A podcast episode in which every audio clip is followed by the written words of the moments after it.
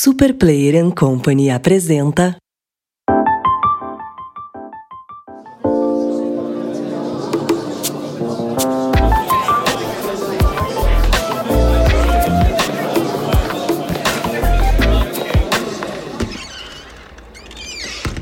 Introvertendo, um podcast onde autistas conversam.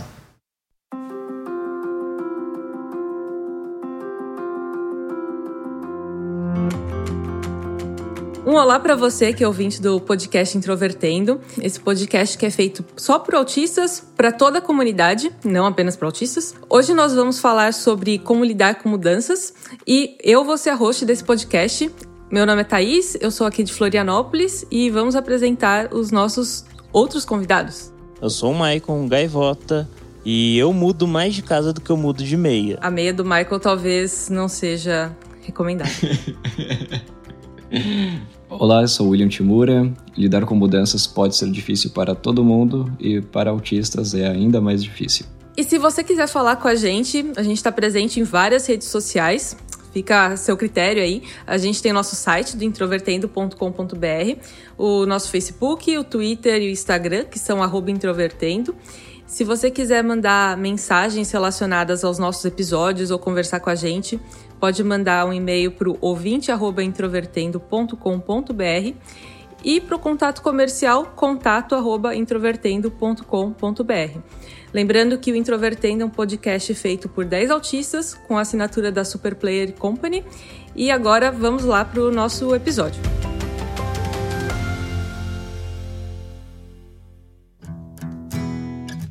Para começar a nossa discussão, eu queria saber como que vocês encaram as mudanças, assim, aspectos positivos e negativos da, das mudanças, porque nem tudo é só desvantagem também, né? Eu acho que eu vou ter que discordar com minha frase mais típica que eu uso aqui no podcast, que é o lado bom de mudança é que não tem lado bom.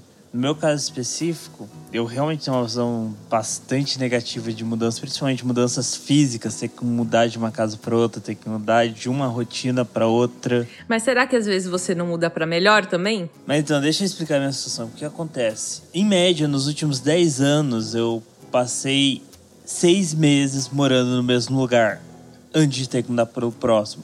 Nos últimos 10 anos. O máximo de tempo que eu fiquei no mesmo lugar foi os dois anos que eu fiquei morando na mesma casa quando eu entrei na faculdade. Então, eu tenho a experiência dessa questão de ter que mudar constantemente elevada ao máximo que eu acho que é possível dentro de uma situação relativamente comum, ou seja, eu basicamente não tenho conceito de casa fixa, eu não tenho conceito de um lugar que eu posso chamar essa é minha casa. Eu, de uma certa forma, isso me ajudou a adaptar bastante, porque pelo menos para na hora de que eu mudo, eu consigo ter uma adaptabilidade relativamente rápida para tentar restabelecer uma rotina.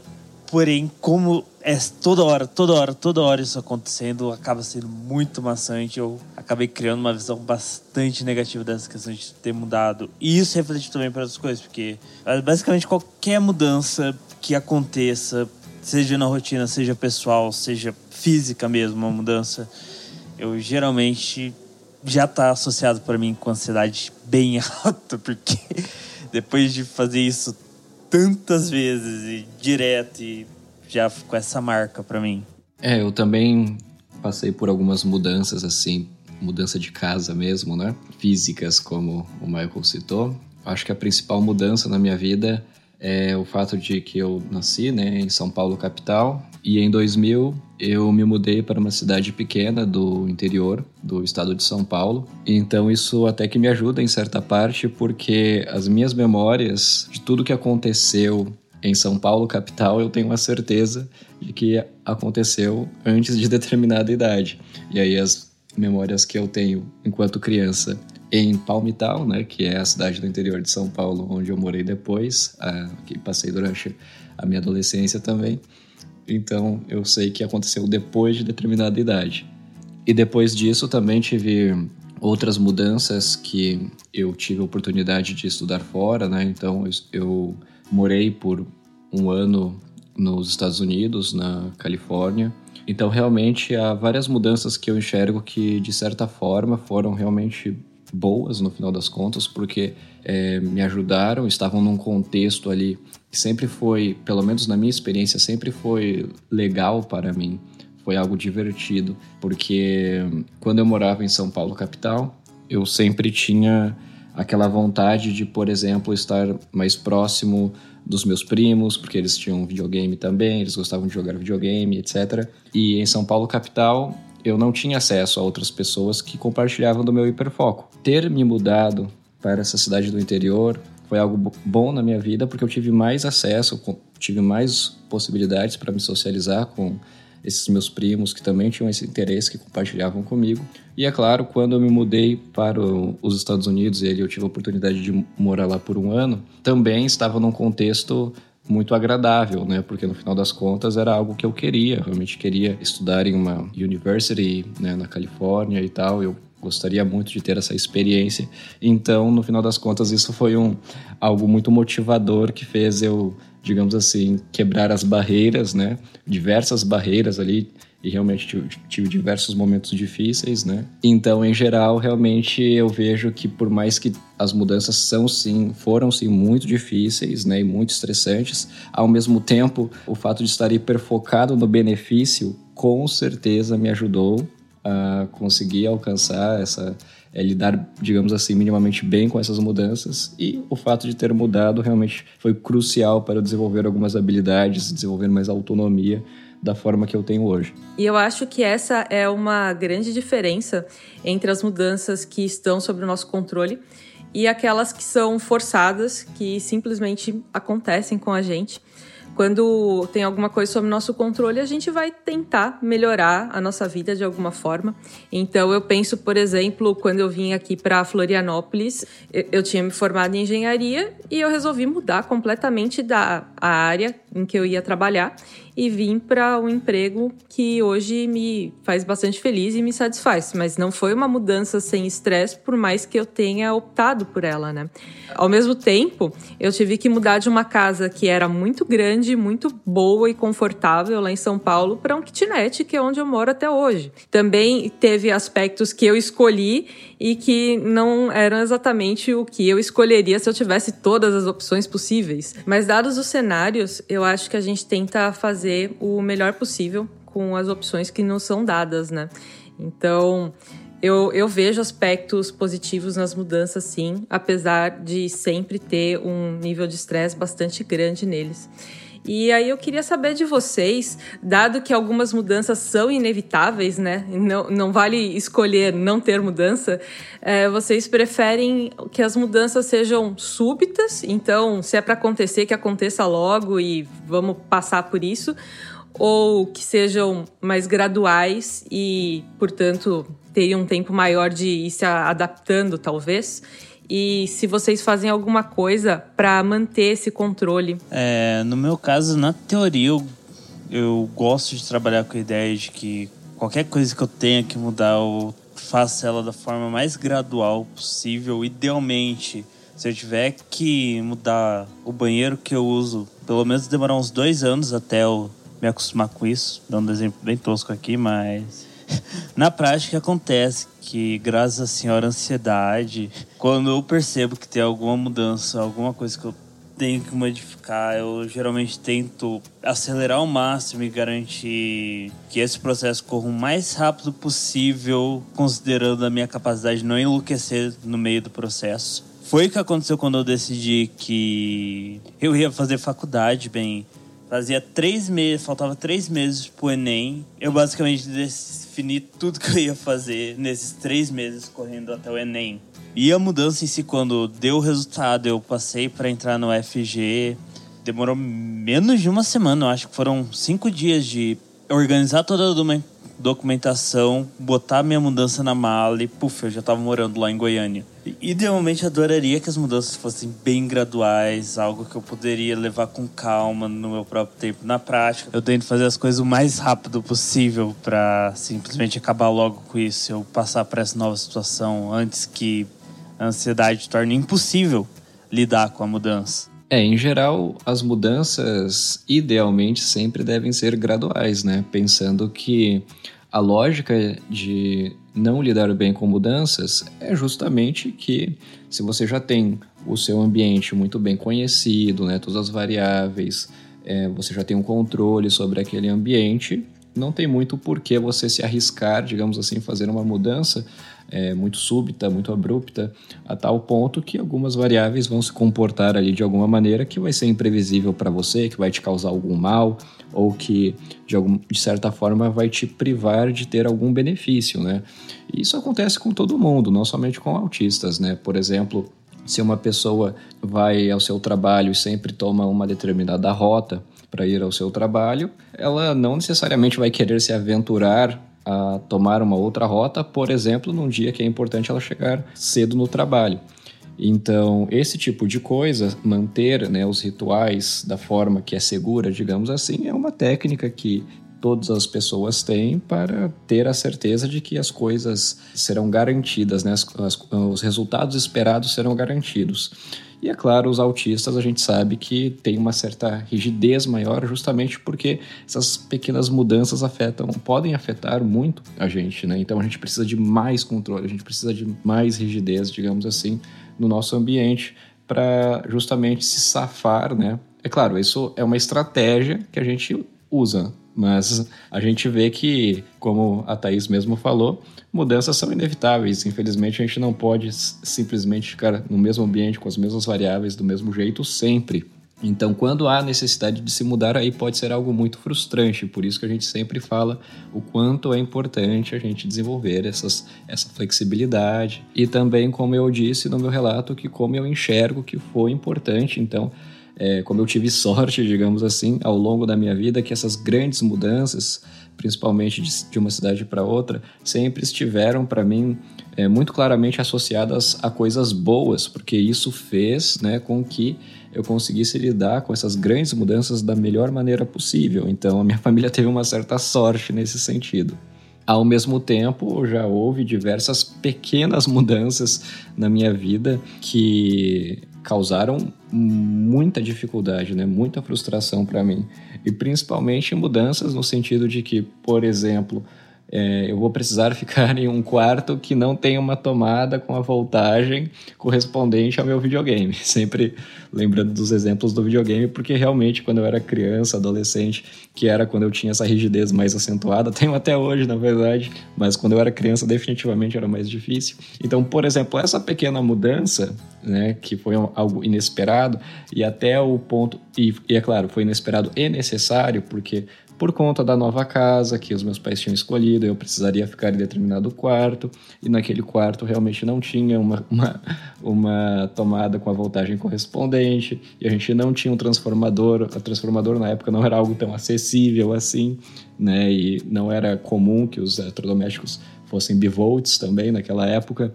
Esse tipo de mudança para mim estava tudo bem até o momento que eu notei que no quarto onde eu dormiria, onde eu passaria a maior parte do tempo, eu não teria acesso ao meu videogame. Daí isso foi muito frustrante. A mudança estava ok até esse momento, entende? Então, apenas esse detalhe, digamos assim, para mim, foi realmente muito difícil de se lidar é, por mais que houvesse outros argumentos, como por exemplo, ah, você pode esperar, a gente vai conseguir um transformador, a gente vai conseguir, ou você pode deixar o videogame na sala, ou você pode deixar o videogame em outro cômodo, mas eu já tinha aquela expectativa que o videogame estaria no mesmo lugar que eu iria dormir, no meu quarto, eu teria aquele meu canto, digamos assim, para jogar. Eu já tinha aquela expectativa. E aí, no momento que eu vejo que essa expectativa é rompida, aí eu perco o controle, digamos assim, do meu ambiente. E isso acaba sendo uma frustração muito grande. Muito, muito grande mesmo. Nesse sentido, é claro que seria ideal que essa mudança fosse gradualmente, digamos assim, trabalhada, no sentido de que, olha, o videogame no seu quarto está atrapalhando seus estudos, está atrapalhando seu sono, vamos supor.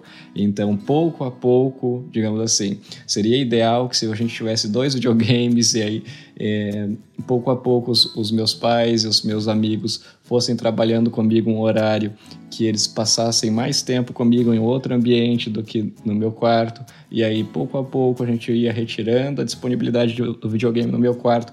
Mas entende a inviabilidade de se fazer isso? Também porque minha família não iria ter dinheiro para comprar dois videogames. Então, no final das contas, foi uma frustração, foi um, um sentimento ali é, muito, muito ruim que eu tive que lidar e também que eu acho que deixa explícito o quanto pode ser relativo, digamos assim, essa questão do que a gente vai considerar como uma mudança grande ou uma mudança pequena, uma mudança súbita ou uma mudança também gradual, porque no final das contas apenas alguns detalhes que é, tipicamente alguém pode dizer, não, isso aqui é irrelevante, é uma pequena mudança só, mas que no final das contas essa pequena mudança faz toda a diferença para a pessoa com autismo. Então, realmente, quando a gente fala sobre mudanças sob uma ótica autista, os nossos critérios do que é pequeno, do que é grande, do que é súbito, pode ser um pouco diferente, imagino eu. Eu achei interessante também que com essa história do videogame, eu tava pensando que quando a gente é criança, a gente tem muito menos controle, né, sobre a, a, nossa vida de forma geral. Então, sobre onde a gente vai dormir, por exemplo, a gente pode simplesmente escolher dormir em um lugar diferente. Às vezes, eu já cheguei a fazer umas mudanças bem esquisitas no meu quarto, por exemplo, apesar de que era tudo dentro do meu quarto. Mas mesmo aqui na minha casa, se eu tiver em uma parte dela que não não tem tomada, por mais que seja um kitnet de um cômodo só, eu posso só mudar as coisas pro outro lado e pronto, não tem ninguém que falar para onde eu posso ou não ir. Então eu acho que o nosso problema com mudança de forma geral, ou pelo menos na maior parte das vezes, tem bastante a ver tanto com essa quebra de expectativas quanto com a falta de controle que a gente tem mesmo, né? Eu prefiro também uma mudança gradual, mas principalmente no aspecto de que eu gosto de ir me preparando para ela. Então, às vezes também funciona eu ficar sabendo dela antes para já ir mapeando o que eu posso fazer com relação àquilo que vai mudar. Como eu sou uma pessoa muito processual, eu preciso sempre fazer mapeamentos das coisas e, e pensar como eu vou agir dependendo do, das circunstâncias. Então, dado o, esse cenário aqui, nessa mudança, mesmo que seja algo que eu não tenho certeza se aquilo vai acontecer, eu vou criando alguns cenários. E dado o momento em que eu já tenho esse mapeamento pronto, aí eu concordo com o que o Michael estava falando, que aí eu prefiro que a mudança seja de uma vez. Porque aí eu já me mapeei mapeei, sabe? Já, já tô pronta para ela. Então que venha logo e que não enrolem. Mas eu preciso muito ter esse mapeamento pronto antes, porque aí mesmo que alguma coisa quebre as minhas expectativas, eu já tenho mais ou menos uma direção de como agir. Aquilo ainda pode me estressar, ainda pode me deixar exausta, mas eu já tenho um direcionamento, então eu consigo me focar naquele direcionamento, às vezes inclusive dando ordens muito curtas para mim mesma, e isso às vezes funciona. Eu funciono à base de ordens curtas de duas ou três palavras apenas, e aí eu consigo fazer o que eu preciso fazer para sair de uma situação ruim e pelo menos ter um tempo para descansar e pensar um pouquinho mais sobre ela. É, essa questão que você citou é importantíssima, Thaís, a questão da previsibilidade, né? Porque e é justamente uma das técnicas que podem ser exploradas, né, para minimizar os danos, digamos assim, da mudança que você pode oferecer, né, justamente previsibilidade para essa pessoa com autismo, para ela saber o que, que vai vir pela frente, né, quais são as mudanças que ela vai precisar encarar para ela ir poder se preparando. Isso realmente pode ajudar. E é importante sempre tentar oferecer a previsibilidade da forma mais precisa possível, porque se ela não for realmente correspondente com a realidade, pode ser que daí haja uma quebra de expectativa e realmente venha a frustração, como aconteceu no meu caso, que eu tinha falado da história do videogame e a tomada de outra voltagem. Bom, então a gente já falou bastante sobre como as mudanças podem afetar a gente e comentamos algumas das estratégias que a gente usa para lidar com mudanças, mas eu acho bem importante para lembrar aos nossos ouvintes o que eles podem fazer nessas situações, justamente por serem situações às vezes tão difíceis, tão estressantes, especialmente para autistas, mas não apenas para autistas, lembrando disso, né? Então, se vocês pudessem resumir o que vocês fazem para tentar lidar melhor com as mudanças, que vocês poderiam dizer aí para ajudar os, quem está ouvindo a gente? Algo notável para mim, pelo menos agora na vida adulta, né, e como um autista diagnosticado com síndrome de Asperger, né, pelo CID-10, eu passei a notar agora também o quanto eu não necessariamente considerava que mudanças poderiam ser boas para mim, né? Por exemplo, eu estou aqui há mais de um ano morando no mesmo apartamento. E acaba ficando muito claro que eu não sou muito atento ao meu próprio ambiente. Por exemplo, em um outro apartamento que eu morei, eu tinha uma garagem, né, que era associada ao meu apartamento, é algo comum nos condomínios, mas eu passei um ano, dois anos quase, morando naquele apartamento e eu nunca tinha visitado a garagem. Nunca fui sequer uma vez na garagem. Então, o ponto é que, uma vez que os meus padrões se revelam, os meus rituais se revelam, eu me mantenho naqueles padrões, naqueles rituais, e muitas vezes eu nem considero que algumas mudanças podem ser feitas para melhorar né, a minha qualidade de vida. No momento, a mudança que eu estou considerando agora, por exemplo, é que faz mais de um ano que eu moro nesse apartamento e agora eu tenho pensado em comprar uma mesa para colocar no meu quarto.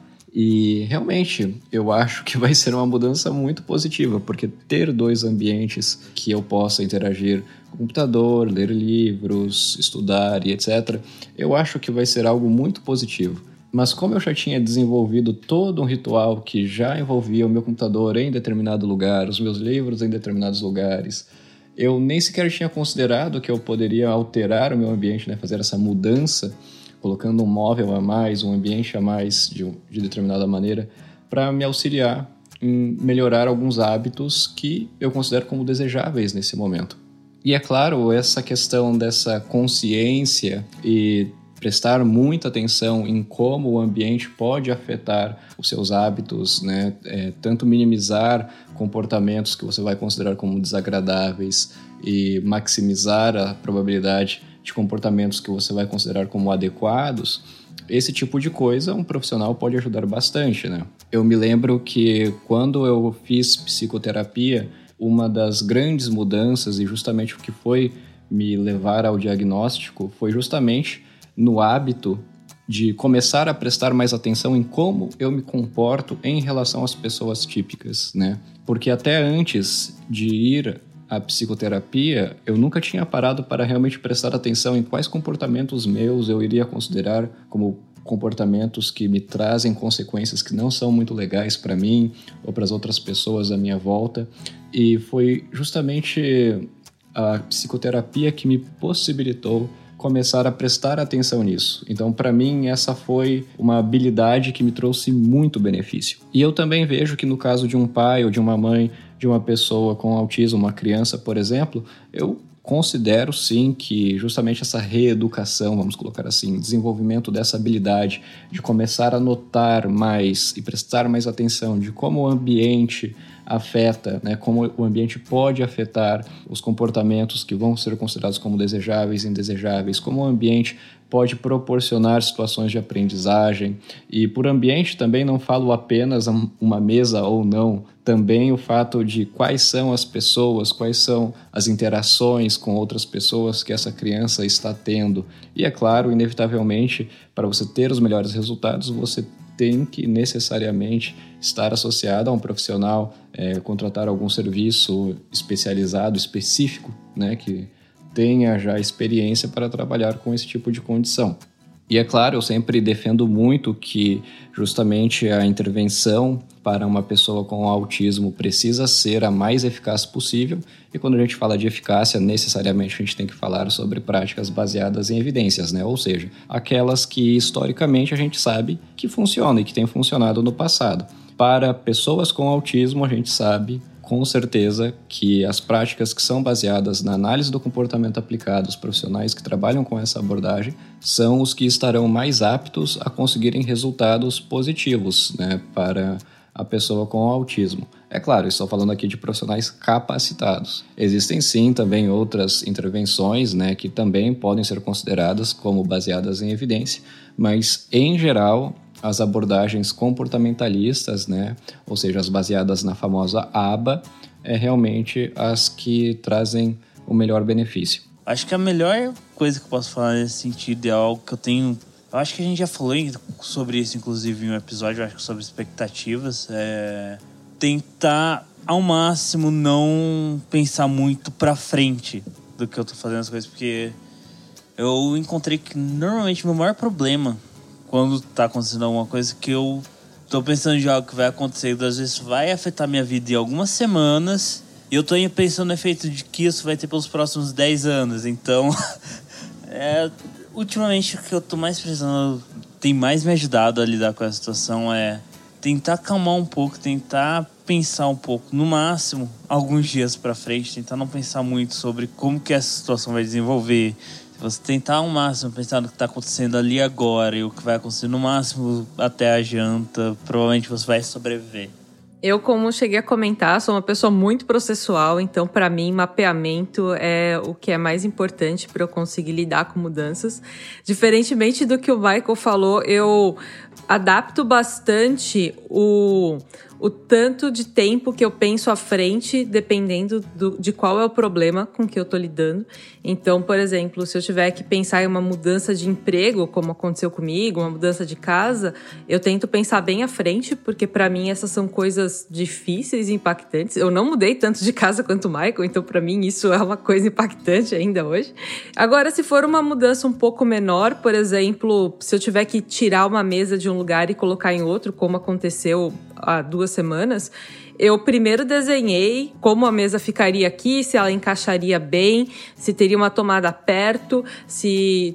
Coloquei todos os aspectos que eu achava relevantes e, sei lá, em 10, 15 minutos eu devo ter conseguido tomar uma decisão sobre qual seria a nova situação e uma coisa que eu acho bem importante, eu deixei um espaço para a mesa voltar para o lugar dela se eu precisasse, porque eu acho que isso é bem importante, porque eu poder voltar para a situação anterior quando isso é possível, nem sempre é.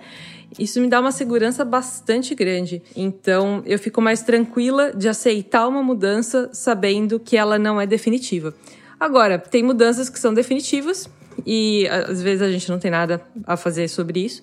Então, o melhor que eu faço realmente é mapear o que vai acontecer e pensar com calma nos vários cenários. Sempre que possível também, eu peço para ser avisada com antecedência de que vai ter uma mudança. Então, por exemplo, no meu trabalho, o meu gestor e o chefe dele, o gerente e tudo mais, o pessoal sabe que se for ter uma mudança de andar, por exemplo, é muito importante eu ficar sabendo e poder opinar sobre para qual lugar eu estou sendo enviada, porque dependendo do lugar em que eu tiver que trabalhar, pode ser que dê muito errado e que me prejudique muito. E se me prejudicar, vai prejudicar a empresa. Então, eu acho que explicar bem para as pessoas por que, que é importante a gente ser avisado com antecedência, não é só por querer saber uma informação a mais, querer saber uma fofoca a mais, e sim porque a gente vai usar aquela informação de um modo efetivo no nosso dia a dia. Quando as pessoas sabem isso, muitas vezes elas colaboram e dão essa informação para a gente antes. E por último, uma coisa que eu tento tomar bastante cuidado, mas que eu ainda faço muitas vezes sem querer ou querendo, na verdade, é semi-racional, vamos dizer assim, é eu falar o não preventivo. Então, se alguém me apresenta uma possibilidade de mudança, eu primeiro falo não e depois de alguns minutos, pode ser que eu pare para pensar e perceba que aquela possibilidade de mudança realmente é boa, realmente vai me ajudar em algo. E aí eu volto atrás, falo com a pessoa de novo e, e mostro para ela que eu mudei de ideia. Mas eu tenho tentado evitar falar esse não é, muito rápido para as pessoas, porque geralmente isso é só uma defesa que a gente usa sem ter realmente pensado no que a pessoa falou. E isso pode, às vezes, causar uns problemas de médio e, quem sabe, até longo prazo, dependendo da pessoa. Se ela não estiver mais disposta a te ouvir depois, se depois você perceber que podia ter mudado de ideia com o que a pessoa falou, com os argumentos dela. Mas às vezes os argumentos da pessoa só foram ruins mesmo e você encontrou argumentos novos. Isso acontece bastante comigo também. Eu penso, tá, o que a pessoa falou é bom, mas não pelos argumentos que ela deu, porque os argumentos dela são ruins. É, tem vários casos diferentes. Então, para mim são essas as estratégias que eu tento usar. Eu espero que o que a gente trouxe hoje ajude quem ouviu, te dê ideias novas e que vocês, dentro do possível, tentem viver bem, dentro do que vocês entenderem como bem. Caramba, eu tô achando que esse é o episódio mais sério que eu já fiz. É, literalmente, a única piada que eu fiz até agora foi no começo. Você acha que essa é uma mudança positiva ou negativa? é.